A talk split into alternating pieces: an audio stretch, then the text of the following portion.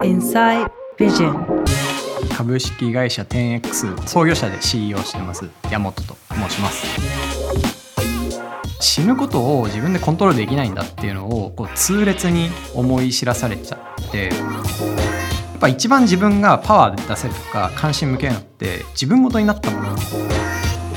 会社名とプロダクト名一緒だったのを分けたじゃないですか、分けました。それはなんかどういう意思決定だったんですか？あの時思ったのは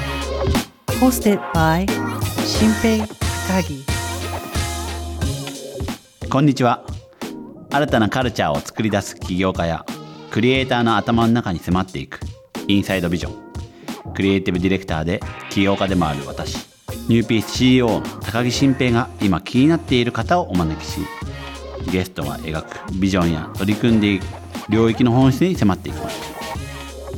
今回お迎えするのは株式会社 10X ファウンダー代表取締役 CEO の山本正武さんです。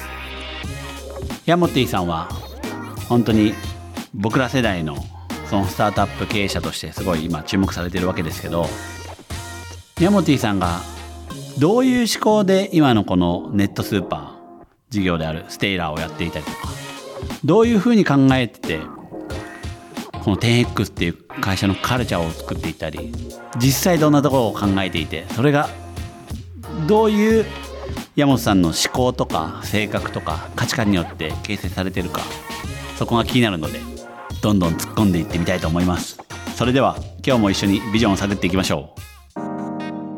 う。ヤモティさんってどういう人なのかっていうかどういうふうに今この 10X に至ってるのかっていうのってまあいろんなところでお話しされてると思いますけどなんかどういうふうにご自身の中ではこう人生のストーリーにしてるんですか？えー、とどっから行くかみたいなのあるんですけど、はいはい。えー、と多分3つぐらいあって 10X に至るまでの要素として、なんか1個はなんか僕は青森県のすごいど田舎生まれで、まあ、高校を卒業するまで基本田舎で育って田舎っていうのは山みたいなことですか？山,、まあ、山まで行かないですけど田んぼですね。はいはいはい。田んぼなんでうん平地ですけど、まあ本当なんもないみたいな、うん。そこからに自分のこうアイデンティティというか出自をやっぱ根本的に持ってて、うんなんかその田舎って聞くと思い浮かぶものって例えばこうすごい家族とかあと地域の密着の付き合いがあるとか、うんまあ、それがなんかしがらみになって嫌だとかなんか一通りその田舎者が東京に出たくなるアイデンティティみたいなのは多分あの一般的なものを揃えてるなっていうのが わかります。なんで。はいそうですよね。はい。えーが1個あって、で、なんか、もう1個なんか、すごい自分の価値観を大きく揺るがしたのが、えーまあ3.11の東日本大震災で、その時こう大学があの仙台の大学行ってたんでで大学院に通ってたんですけどまさにこう自分もあこれこう被災というか地震が来た瞬間にもう今までのものと違うなこれ死ぬわみたいな、うん。こう本当走馬灯みたいな体験とあとなんかまあいろいろあって結局その身の回りの方でこう亡くなった方がいたりとか、まあ、本当環境が劇的に変わっちゃったみたいな人がほんなんていうんですかねこう一言じゃなくてあの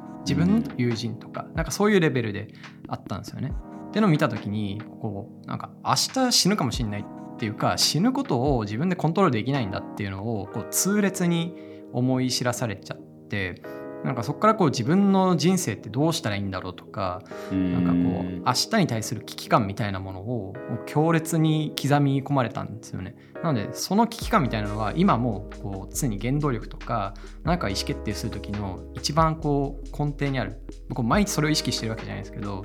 なんかすごい重要な価値観になっちゃってるなっていうなるほど。はい、のがあります。で最後はなんかえーっと、まあ、そういうマインドセットを持ってるんで、えー大学卒業して、まあ、大きい会社大企業に一回就職したんですよ。うん。やっぱ全然合わなくて反りが合わないというか、うん。こうななんでこんなのらのらりくらりしてるんだろうみたいな、うん。なんか気持ちになっちゃったりとか。で、まあ、1年ですぐ辞めちゃうんですよね。そこからまさにその復興支援というか東北の復興支援の NPO まあ、実はちょっとそこで新平さんと若干ニアミスしてるんですけど。藤沢レスさんのそうそうそう、RCF っていうところですね、うん。まあ、そこでこうあの企業からお金をファンドレイズしてお仕事したりする中ででたまたまその、えー、とクライアントになってくれた会社の一社が Google さんだったんですよね。で Google と仕事するときになんかこれがこう最後3つ目みたいなところなんですけどテクノロジーやべえみたいなのをこれもすごく感じてなんかあの震災が起きた時って自分学生なんで本当何もできないんですよね。で、こうまあ、瓦礫除去のアルバイトとかアルバイトじゃないボランティアとか行ってもなんか本当自分ができることってめちゃめちゃちっちゃいなっていうのをすごいちっぽけさみたいなのを感じるんですよね。で、まあ、時が経ってその NPO の仕事をしてる時になんか Google がなんか旗振るとものすごい人集まってくるしなんか Google があの当時マップとかストリートビューっていうプロダクトを使ってその例えば福島県の、まあ、特定のエリアって、うん、まあ、今もそうですけど、まあ、行って入れないとか住めないとかで当時は当然なんですけどそれがすごい広域に渡ってたと思うんですよね。うん、なんかそういうところをなんかあの車走らせて撮影して世界中に発信するっていうことをまあ、やったんですよね、うん、僕らはそのコーディネーションというか市区町村との調整とか、うん、復興庁との調整みたいなのをまあやってたんですけど、まあ、そういった時にこうそれってこう世界中の人に現状を一瞬で伝えられるっていうなんか衝撃を受けて、まあ、そこでなんか自分が人生張るんだったらなんか人のために、まあ、明日死んでも後悔しないような人のためになることをやってでかつテクノロジーを使いたいっていうので、まあ、そこからこう自分のキャリアが本当にの意味で始まったというか。なるほど、はい、で僕も311まあ僕は東京だったんでもう多分そのなんていうかね衝撃度は全然違うと思いますけど、うん、その後本当に無力感があってでも本当グーグルがそのホンダと一緒にこのどの道を走れるかみたいなことをこうマップ上にやったりとか、うなんかあとまあメディアとしてはツイッターとかそうやってテクノロジーすげえなみたいなのはもう僕もめっちゃ痛感した記憶ありますね。あれ一個なんかケーキでしたよね。うん、なんか僕個人の体験で言うとなんか震災してもう家ぐちゃぐちゃになっちゃって住めないってなったんでなんか近くの小学校の避難所に1週間ぐらいお世話になったんですよ。うん、その時に、まあ、あの当時ってみんなそうだったかもしれないですけど電話つながらないメールつながらないっていう中でなぜかツイッターだけつながったんですよね。ツイッターでここにいますとか、うん、なんか家族向けの連絡もツイッターにとりあえず、まあ、もしかしたらもう一回来たら死ぬかもなと思って、うん、なんかここにいて死んで死ぬとしたらここにいるからみたいなのを書いたりとかしてたんですよね。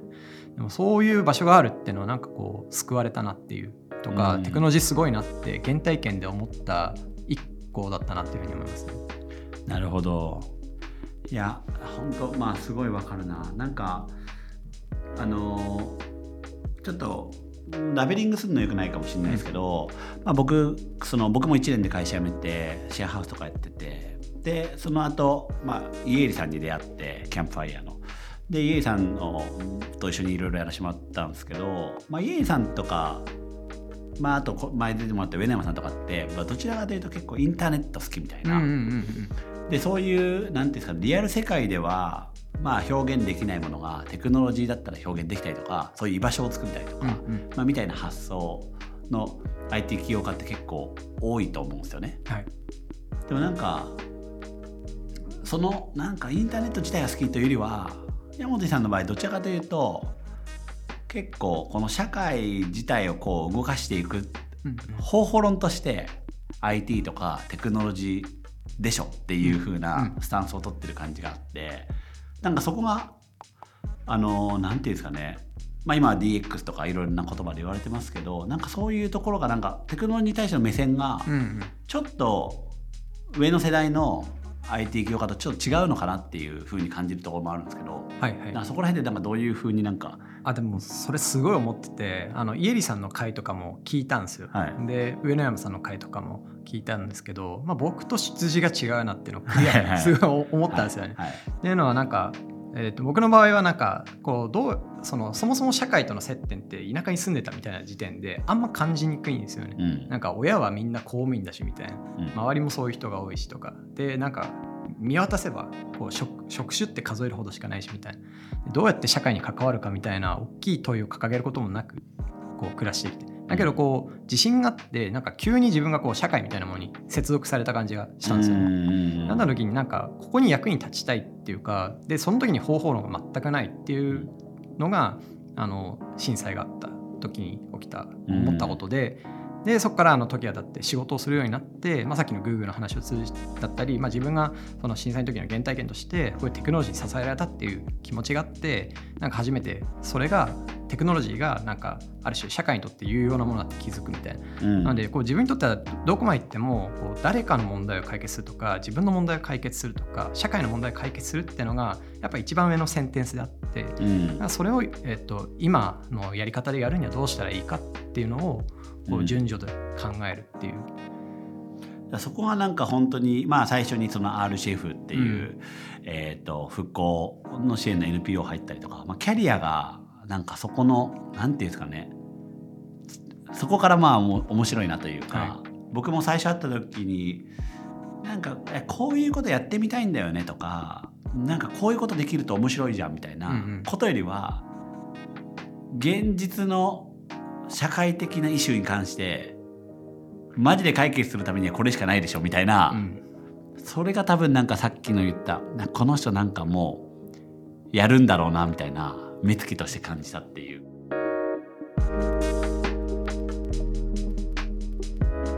今一番課題意識も持ってやっぱこういうことやんなきゃなとかなんかすごい自分に対して使命感を持ってる部分っていうのはどういうところがあるんですか？あそうですね。なんか、D、DX ってことはなんか結構苦手でそんな使わないんですけど、はいはい。まあ、世に言うとデジタルととこうトランスフォーメーションを掛け合わせてるんで、うん。えーっとなんかデジタル IT の技術とかを使って何かを変えるっていうふうに捉えられてると思ってるんですけど、うん。こう D と X があるとしたら僕大事なのは X の方だと思ってて。うん。なんか重要なのってこう今起きてる、まあ、人が問題っていうものってどっちかっていうと現象みたいうん。なあのなんかの構造があってその構造の中でこう何かぐるぐる回ってポンと出てきた事象でしかないみたいな感じがしてて問題があるのはそのもんその上がってきた事象を解くっていうよりはなんか構造を解くっていう。うん。構造をなんか今そういうことがもう二度と起きないようにするとかなんかより良い状態にするっていうのがなんか自分がこう何かにこう触れる時の一番の課題意識なんですよね。なんかこの今取り組んでいるものでいうと例えばこう小売業で、あのまあ、特に我々が接しているのってスーパーとかドラッグストアって、まあ、本当エッセンシャルなものというか生活していく上ですごい必須必須なもの、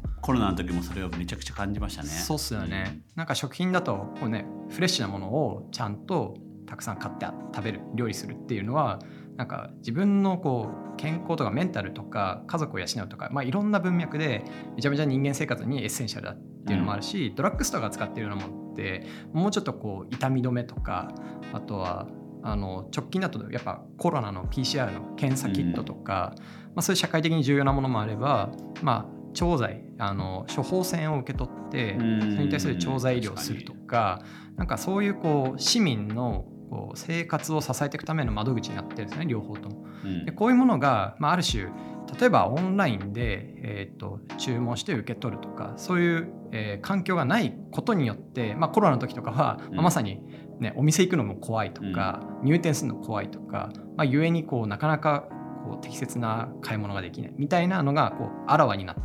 たっていう。でじゃあそれなんで起きてんの？っていうところその構造を解きに行きたいっていうのがなんかこう今やってる授業の根本だし、うんやっぱ一番自分がパワー出せるとか関心向けるのって自分ごとになったものなんですよね。うんでなんで僕が今食とかこの領域やってるかっていうと多分戻ると3.11なんですよ。うんあの時飯食えなかったんですよね。うん1週間どこもお店なんか開いてないしご飯なんか買えなくってで今のそのクライアントの中に東北の企業もあるんですけどやっぱその時の大変なこととかまあ次同じこと起きたらうんそうならないような環境を作っておきたいよねっていう話するんですよねよく。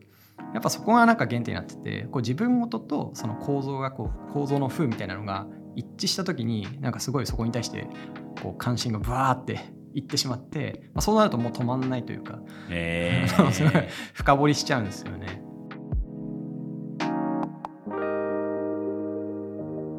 なんか山本さんがなんか僕覚えてるのはなんかいやもう僕会社と家族以外時間使わないこと決めたんですみたいな言っててうんそれもまたすごいなみたいな。でもそれ311です痛感したからみたいな。でそれは今も方針変わってないってあ感じ全然変わってないですね。そこはすごいよな。全然変わってないですね。だからまあある意味だから会社のためとか家族のためだったら役割自分で、ね、変えるよみたいな。本当そんな感じですね。いやもうプロダクトマネージャーだからみたいな、うんうんうんうん。いやプロダクト作ることに全ての時間を捧げるみたいな感じだったと思うんですけど、今まあそういう人数感になってきたらもうそれどころじゃないと思うんですよね、うんよりプロダクトは任せて組織見ていったりとか。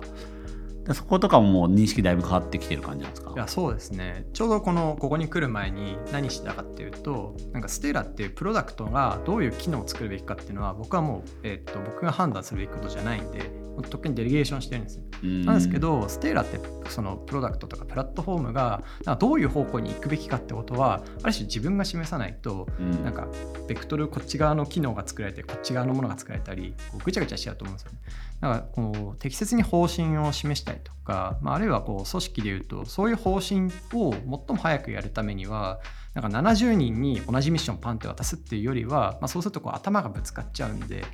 あの適切なこう箱要は組織ってものを区切ってあげたりその組織と組織の間がどうインタラクションするかを決めてあげれると、まあ、そこにいる人たちはすごい自律的だったり、うん。なんか理想を描いて逆算的に動けるなっていうふうにまあ考えてるんで、まあ、その組織を描くとか制度をちゃんと作るとかでそこに必要な風土をどうやったらこう醸成できるかってことを考えるみたいな考えて発信するみたいな、えまあそういう仕事に変わってはきてるので。ーそれは結構じご自身では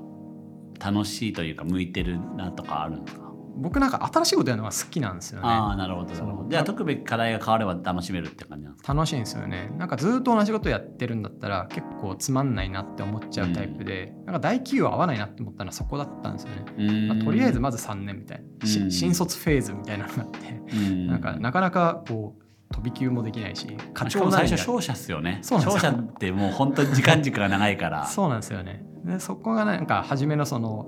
生きったあの震災直後の自分のマインドセットとは全然合わなくてなるほど。まあ、今のはすげえわかるなって思う部分もあるんですけど、うーん。なるほどな。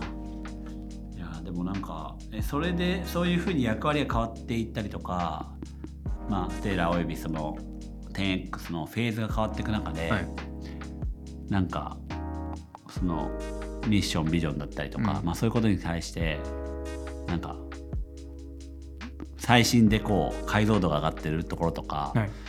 なんかどういう考えを持ってるかっていうのをちょっと聞きたいなと思ったんですけど。今ってそもそもどういうことを掲げられてるんでしたっけ？えっと会社とプロダクト両方ある？なんか会社は 10X っていう会社でやってるプロダクト事業はステイラってありますと。で 10X が掲げてるのは、えっと、10X は実はビジョンがなくて、ミッションだけ掲げてる、まあ、これはすごくいいと思ってるんですけど。で、えー、10X が掲げてるミッションは 10X を作るっていう、うん。まあ、要は非連続な10倍になる。で長い間使われるものを作ろうってことを言ってて、でなんかそれをもうちょっと噛み砕くと,、えーっとまあ、実際に人が抱えてる問題をちゃんと見出そうとか。あとはそれに対してこう技術をちゃんと使って、えーっと問題を解こうとかあとは最終的にやっぱり大きい市場で戦おうっていう。だからその3つの交点がうまくはまったものが 10X なものを作るってことだよっていう定義をしててこれをやり続けるのが 10X っていう器ですっていうのをうん。まず言ってるんですよね。うん。だけどこの次こうプロダクト側にはプロダクト側にはビジョンがあって、なんかお客様の買い物体験を 10X するっていう。うんなるほどなるほど、なんかここはこう仕分けてて 10X の器の下には Stailer みたいな事業がいっぱいぶら下がっていきたいまあぶら下げていきたいなって思ってるんですよね今も。でただ Stailer は Stailer で一つ完結した、まあ、その中で閉じたそのビジョンを、えーとまあ、ひたすらに追求していくってことをやった方がいいと思ってて、まあ、なんかこういう仕分けにしてあるっていう。いやなんか僕がかかった時そのタベリ株式会社多分タベリタベリで、でタベリってプロダクトやっててね。まあでもタベリだけだとなっていう感じで、次の事業を考えられててで結構よくあるパターンとしては会社先作ってまあいろいろやる中で事業が生まれて、うんで事業事業ブラン事業ブランド名と会社名が別でまあコミュニケーションの速度を考えると統一チェッカーみたいうんうなん。ことになるケースってすごい多いんですけど、多いですね。山本さんの場合会社名とプロダクト名一緒だったのをはい。分けたじゃないですか、分けました。それはなんかどういう意思決定だったんですか？うーんなんかあの時思ったのはなんか僕らってタベリーをやる会社を作りたかったんだっけっていう問いをなんか自分たちに投げたんですよね、うん。そしたらやっぱノーだったなっていうふうには思ってて、それ具体的にはなんかどういうところがうんうん。食べりやる会社じゃないなっていう感じだったんですか？なんか2つぐらいあって1個はなんかスタートアップがやる事業なんてめちゃめちゃ不確実でこれをそのままうまくやったらうまくいくかどうかって分かるのって相当後というかうんしかもなんかえっ、となんかうまくいかないものをその社名とかミッションとかビジョンとかそういうものに引きずられてずっと長く続けるってものすごいこう機会損失だというふあうに思ってるんですよね。なので、まあ、その時点こう会社始めてタベリ作り始めた時点でタベリとこう一緒に死ぬんだってことはもう全然決めきれないというか、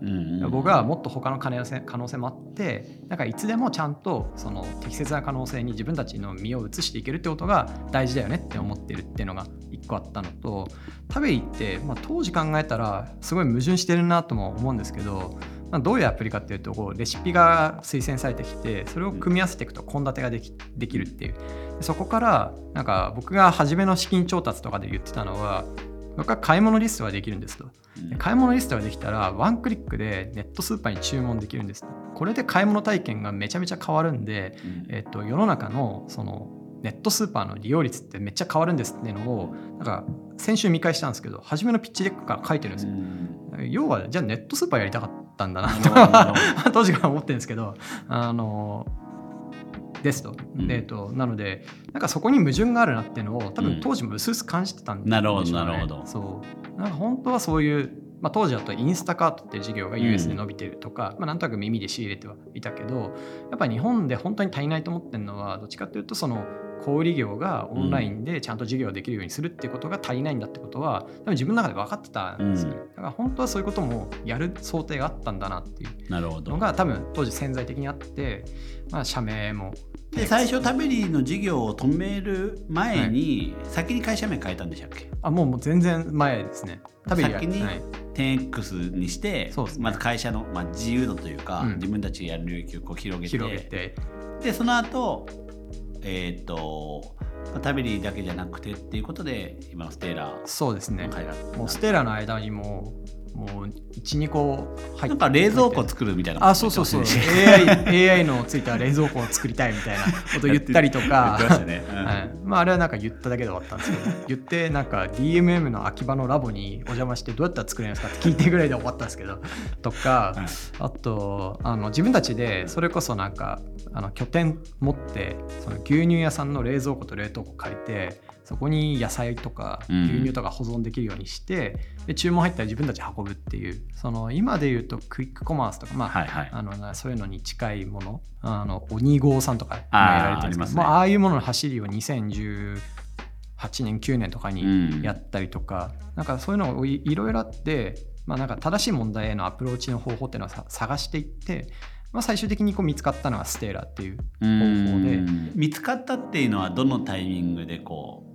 いわゆるなんかプロダクトマーケットフィットがしたっていう感じだったんですか、それともなんかもっと手前であこれはもうかこれだなってなんか別のポイントで思ったんですか？やっぱなんかこうプロダクトがお客様に受けられてるってことを感じるにはやっぱ出して実際に反響を見ないとうん。分かんないので、まあ、正直まだ分かんなかったんですよね。だからずっとそのステーラやってから、えー4ヶ月半年ぐらいはそのタベリとかも並行でやってたんですよ、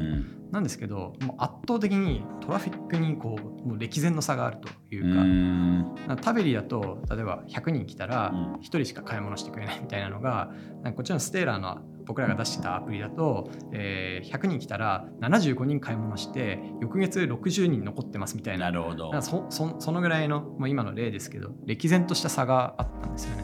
だから必要なのはこっちだったんだっていうのとまたこうステーラをやっていく中で、まあ、ステーラがあったからこそその小売業者要はあの初めイトーヨーカドーさんとスタートしたんですけど、うん。まあ、それ以外のもう日本中にたくさんある小売事業者の方と、まあ、すごい密な対話させていただいて、まあ、そこでこうもっと本当の問題の革新というかうん。例えばネットスーパーやる時のオペレーションってこんなミスいっぱいあるんだとかこんな時間かかってんだとかこんな紙でやってんだとかえファックス出てきたみたいなとかうん。なんかそういうレベルの問題を発見するに至ってなんかこうステラもフェーズがあるんですけど初めはなんかネットスーパーのお客様向けのアプリを作るっていうのがスタートだったんですけどそこだけではなくって要は小売事業者さんがもっとこう効率的にとか、うん。えーならこう何もないとこからネットスーパーっていう事業をスタートしてお客様にその価値をデリバリーできるっていうところまでもう一気に立ち上げられるぐらいなんか全てを揃えたものに変えていこうっていう。あーじゃあユーザーのチャンネユーザー向けのオンラインのチャンネルっていうことだけじゃなくて、裏側のオペレーションというかうん。そういうもの自体もガッてやれるよっていう。そうなんですよ。それなんで 10X はできたんですか？気合いですかね。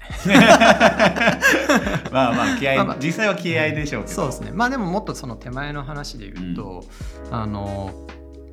なんかお客様向けにその成功が確認できてるっていうのは、まあ、まず一個自分たちの自信にはなっていて、うんうんなんですけどそのスタッフの方たちの問題があるっていうことにほとんどの場合気づくことすら許されないと思うんですよ。例えば自分たちがうん。SIR ですとか、うん。新しくこう起業したスタートアップですってなった時に小売りの人がその抱えてるその生の問題にどうやって触れようかっていううん。問いがあるわけじゃないですか、はいはほとんどの場合そこのドア開いてないんですいよ、なるほど、うん、あの自分もこの授業やるまで小売事業者さんが、うんどういうシステムを誰に頼んで作ってもらっててとかスタッフの方をどう雇用してとかあるいは、えっとまあ、ネットスーパーのオペレーション自体もうん。何が困りごとでっていうのを全然知らなかったんでなんかそこにアプローチさせてもらえたのはある種その手前にある我々がそのエンドユーザー向けにその問題を解決するっていうことに対して、まあ、ものすごい真摯に取り組んでちゃんと成果を出せたってところが、うん。まあ、一個そのドアを開けさせてもらった背景かなって感じがします。うん。なるほど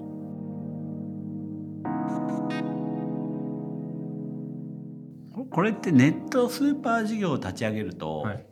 スーパーとかってどどんな風に業態変わっていく感じになるんですか？ああそれすごいいい質問で僕らがスーパーからも問われるうん。問いだったりするんですよね。うん。で僕らがすごいよく答えてるのはなんか、えっとまあ、スーパーってその地域のお客様に対してこうサービスをしたり、まあ、あるいはこう何かあってもあのスーパーに行けば物があるって安心を与えるっていう役割だと思うんですけどネットスーパーはそれを、えっとある種デジタルの空間にも広げるっていう。うん。まずはそこで決してお店を奪い取るものでは全くないですっていうのが、えー、とこれ実はデータからも言えることでなんかネットスーパー使ってるお客様って誰かっていうと普段から店舗に来てる人なんですよ。うんうん。普段から店舗に来てそこのお店で何扱ってるかを知っててとかそのお店に対してもこうなんか信頼があってだからそのお店から買いたいからそのお店のネットスーパーを使う人なんですよね。例えば雨の日とか、うん。まあ、お子さんがいらっしゃるとか、まあ、あるいはこう今日は家から出たくないとか何か用事があるとか、うん。郵便を受けなきゃいけないとかなんか、まあ、理由はいろいろあれど、まうん。あ、結局その人から見たらその使ってるのは同じ店舗なんですよね。うんなので、えっと、我々こうデジタル化とかネットスーパーの役割っていうのはこうエンゲージメントだっていうふうにお伝えしてますなるほどなるほど、うんなんか一歩目はやっぱそれやりきんないと、うん。そこの次にこういろんなものを乗せていきたいっていうのは当然思いとしてあるんですけどなんか一つ目のその土台が強くないと、うん。まあ大したもの乗らんなっていうふうには思ってるのでなるほど。まあ、しっかりやりきりたいなっていうふうには思ってますね。まあ、なんか、食って結構素晴らしいフレームワークがあって、うん。なんか吉野家の創業者が考えてるんですから早いうまい安いっていう。あれめちゃくちゃその通りだなってまあそうですねあのまあうまいっていうのは何に例えられるかというと、まあ、フレッシュないい商品がたくさん置いてあるっていう状態とかそれが見つけやすいっていう状態がうまいだと思うんですよ。なるほど。でうまい、えーっと早い。早いで言うと、まあ、例えば注文がしやすいとかもうん。便利の問題もありますし、まあ、単純に注文したら今日届くとかうん。明日届くとかあるいはネットスーパーってこう配達枠っていう概念があってこの2時間以内のどこかに届けてくださいっていうのをユーザーが選ぶんですよ。なんかそれがもっとこう柔軟性高くなるほど30分単位で選べたりとか、えー、ともっと細切れにあったりとかあるいは深夜の枠があったりとかかそういうのが、まあ、根本的には早いにつながってくるんじゃないかなっていうふうに思ってます。でまあ、安いはシンプルに、まあ、それをいかに低いオペレーションでできるから、まあ、お客様にこうコストが転嫁されないかっていうなんかその3つを突き詰めていくのが、まあ、僕らはネットスーパーの体験を作るあのうん。その 10X な購買体験作って意味ではめちゃくちゃ大事なことだし、まあある種ネットスーパーが勝てる理由もそこにあるなっていうふうに思ってはいるんです。ね。ね例えば生協さんとかって、まあ、あのこう計画配達のモデルまあそうですね。週に1回とか。そうなんですよね。う。ちも頼んでますけど、うん。はい